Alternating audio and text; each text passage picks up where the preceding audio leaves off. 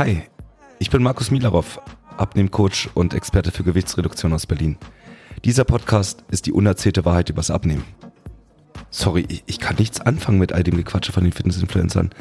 Und noch viel weniger kann ich damit leben, was in all den Werbespots oder in Frauen- und Männermagazinen erzählt wird. In diesem Podcast geht es um die rigorose Ehrlichkeit. Was funktioniert wirklich und was ist nur blanke Theorie? Das ist Warum nicht einfach abnehmen? Der Podcast rund ums Thema schnelles und einfaches Abnehmen für alle, die endlich Ergebnisse auf der Waage und im Spiegel sehen wollen. Ready? Let's go!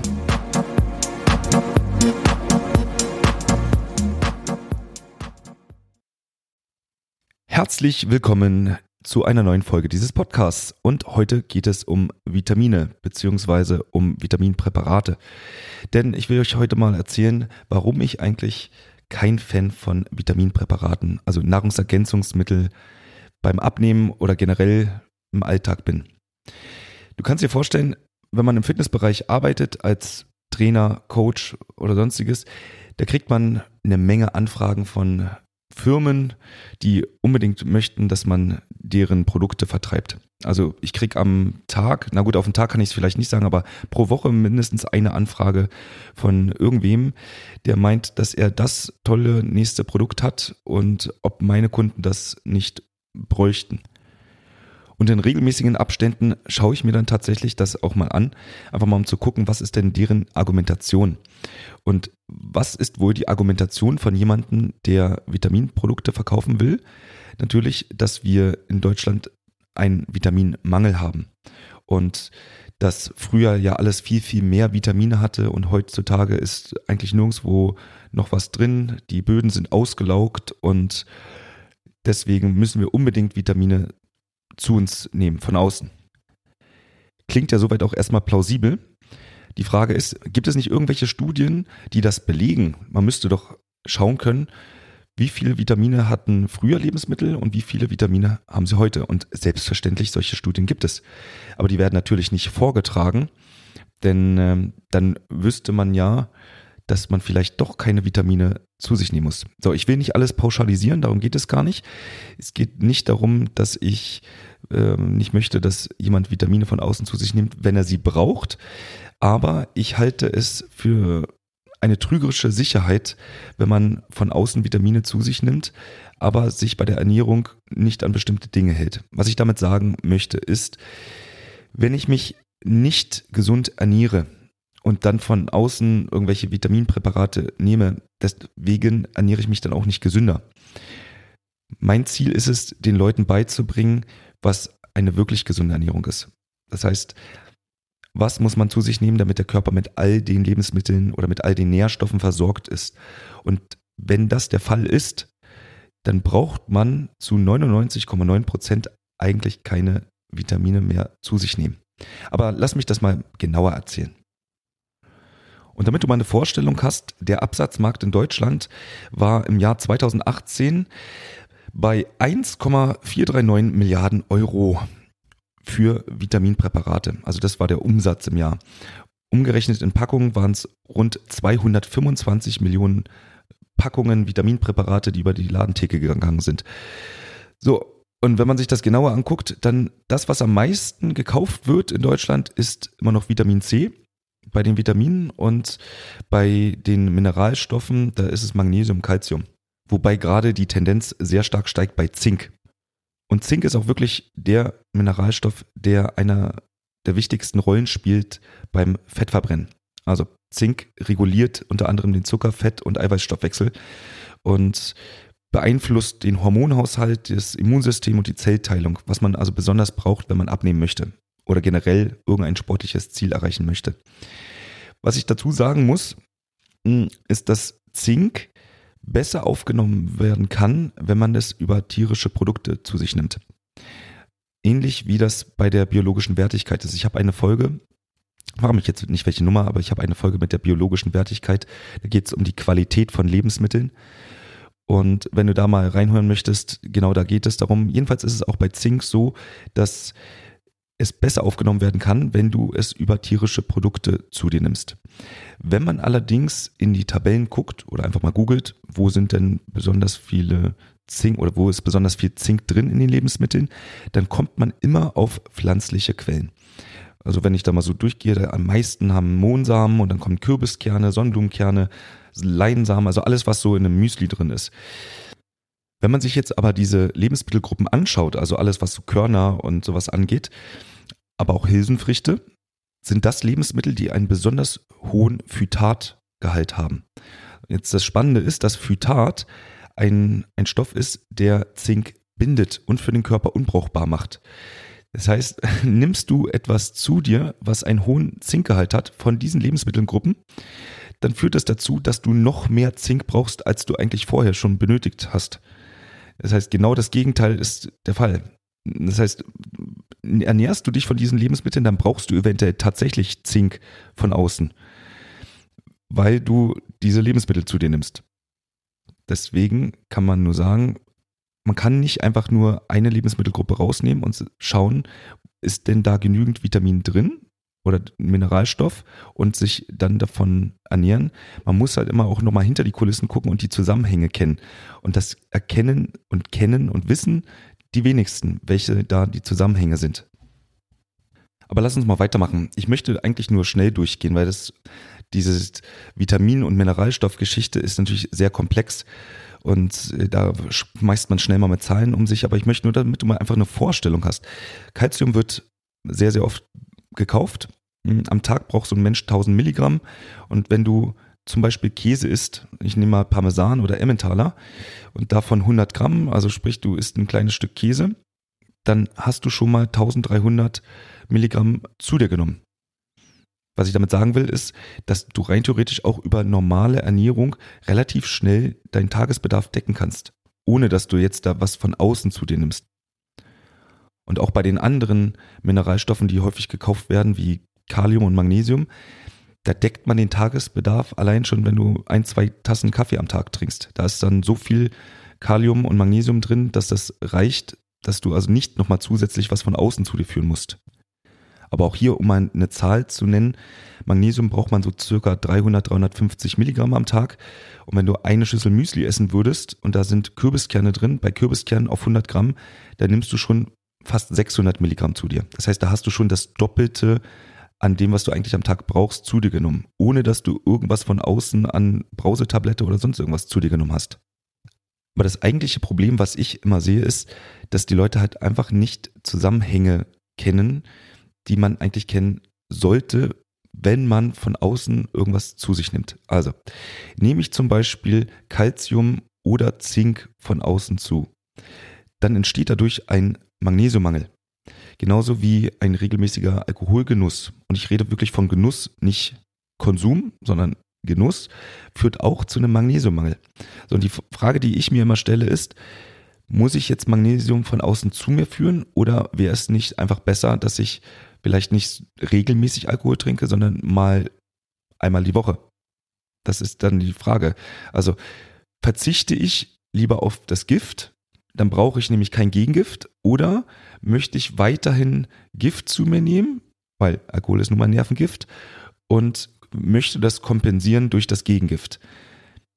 Das ist die Frage, die für mich im Raum steht. Aber jetzt lass uns mal ans Vitamin C gehen. Wie ich vorhin schon gesagt habe, ist Vitamin C mit Abstand das Vitamin, was am meisten gekauft wird in Deutschland.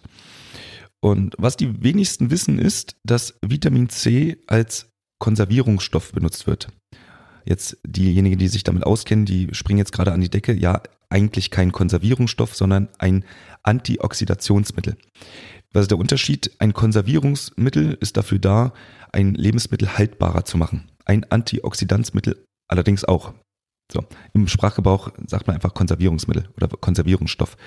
Äh, wobei es so ist, dass ein eigentlicher Konservierungsstoff laut Lebensmittelgesetz ist dafür da, Mikroorganismen und also Bakterien und sowas abzutöten. Und der Antioxidanzstoff ist dafür da, zum Beispiel äh, Fett nicht ranzig werden zu lassen oder die, die Farbveränderung zu verhindern bei, bei Gemüse.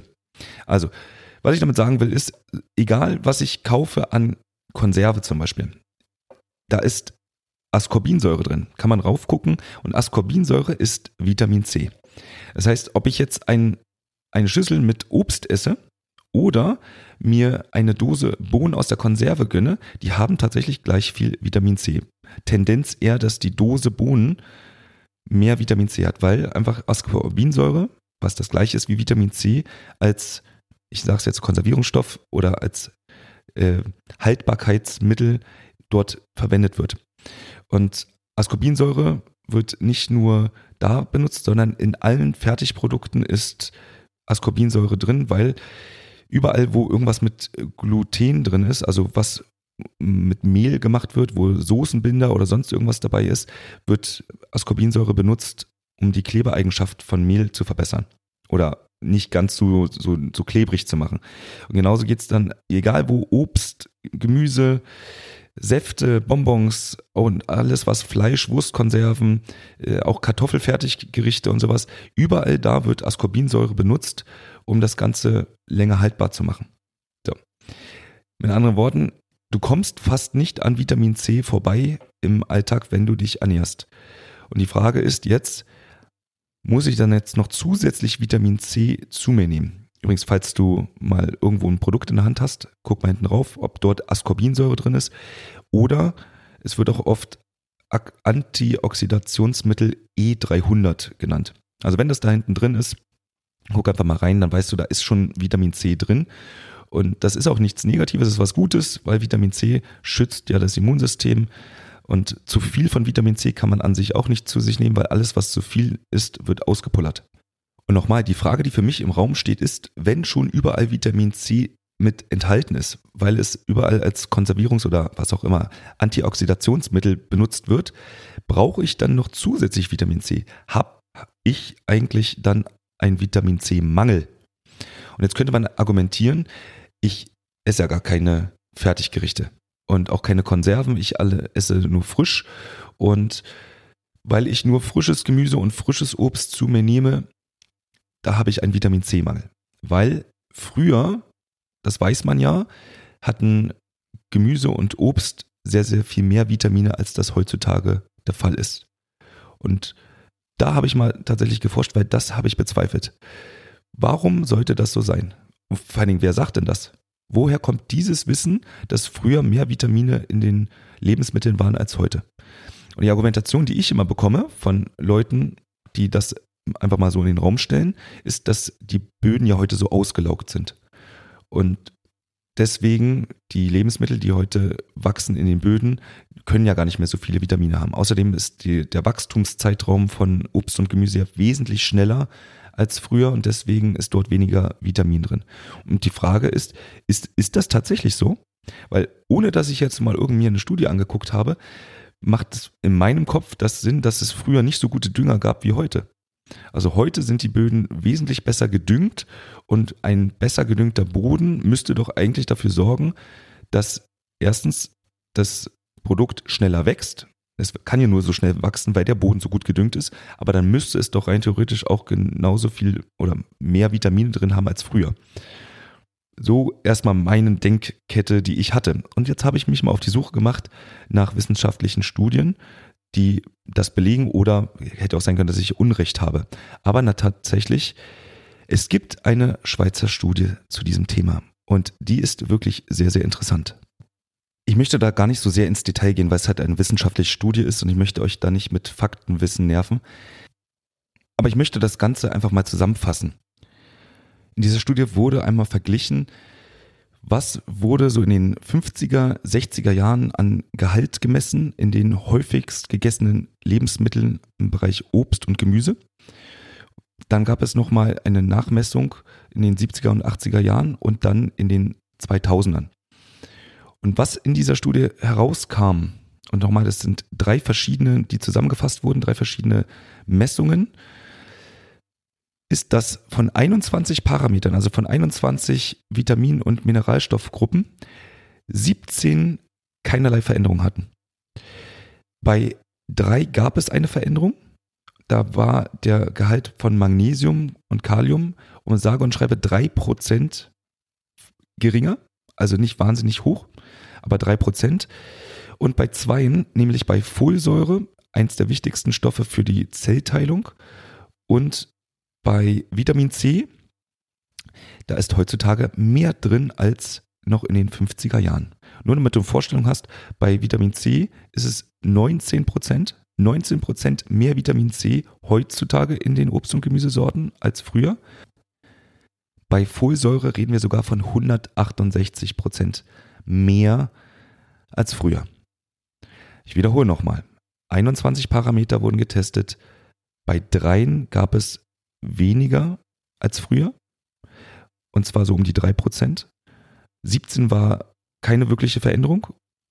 Und bei den zwei sehr wichtigen, das, was sehr viel konsumiert wird, Vitamin C und Folsäure, da hatten wir heute mehr drin als früher. Nochmal, ich verlinke euch die Studie in den Show Notes, da könnt ihr euch das gerne im Detail angucken, wenn ihr das möchtet. Was ich damit sagen will, ist, dass diese Studie genau das bestätigt, was ich vermutet habe. Dass es nicht der Fall ist, dass heutzutage weniger Vitamine in den Lebensmitteln drinstecken als vorher, weil Vitamine unter anderem als Konservierungsstoff benutzt werden, weil heutzutage die Böden viel mehr gedüngt werden als früher.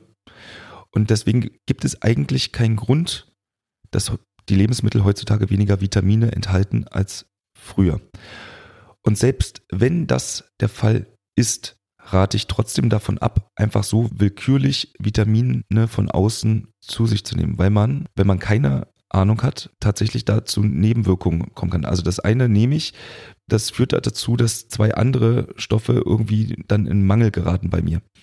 Also ohne dass ich weiß, dass ich einen tatsächlichen Mangel habe, und das erfahre ich durch den Arzt, und zwar durch ein Blutbild, würde ich gar nichts antasten. Mein Ziel bei meinen Kunden ist es, dass sie sich ganz normal ernähren ohne Präparate von außen. Und wenn du dich normal ernährst, mit all den Lebensmitteln, die es so im Supermarkt gibt, das ausgewogen ist und das an dich angepasst und an deinen Alltag und an deinen Stresslevel angepasst ist, dann brauchst du zu 99,9 Prozent keinerlei Vitaminpräparate von außen. Natürlich diejenigen, die Vitamine verkaufen, die werden dir selbstverständlich sagen, dass du einen Mangel hast. Aber schau doch mal, woher kommt das Wissen? Woher nehmen die das Wissen, dass so viele einen Mangel haben? Sind die Studien von denen selbst? Selbstverständlich wird der Verkäufer sagen, dass du dort einen Mangel hast, weil sonst könnte er der, der das nicht verkaufen.